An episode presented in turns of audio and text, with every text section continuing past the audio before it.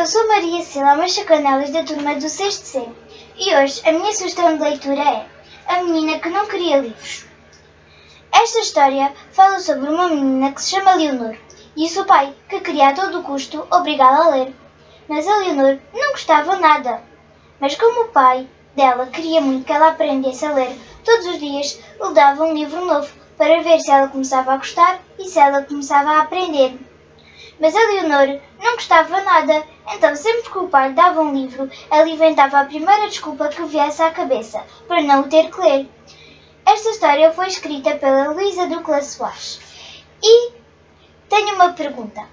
Será que ela vai aprender a ler e será que vai passar a gostar de ler? Boa leitura!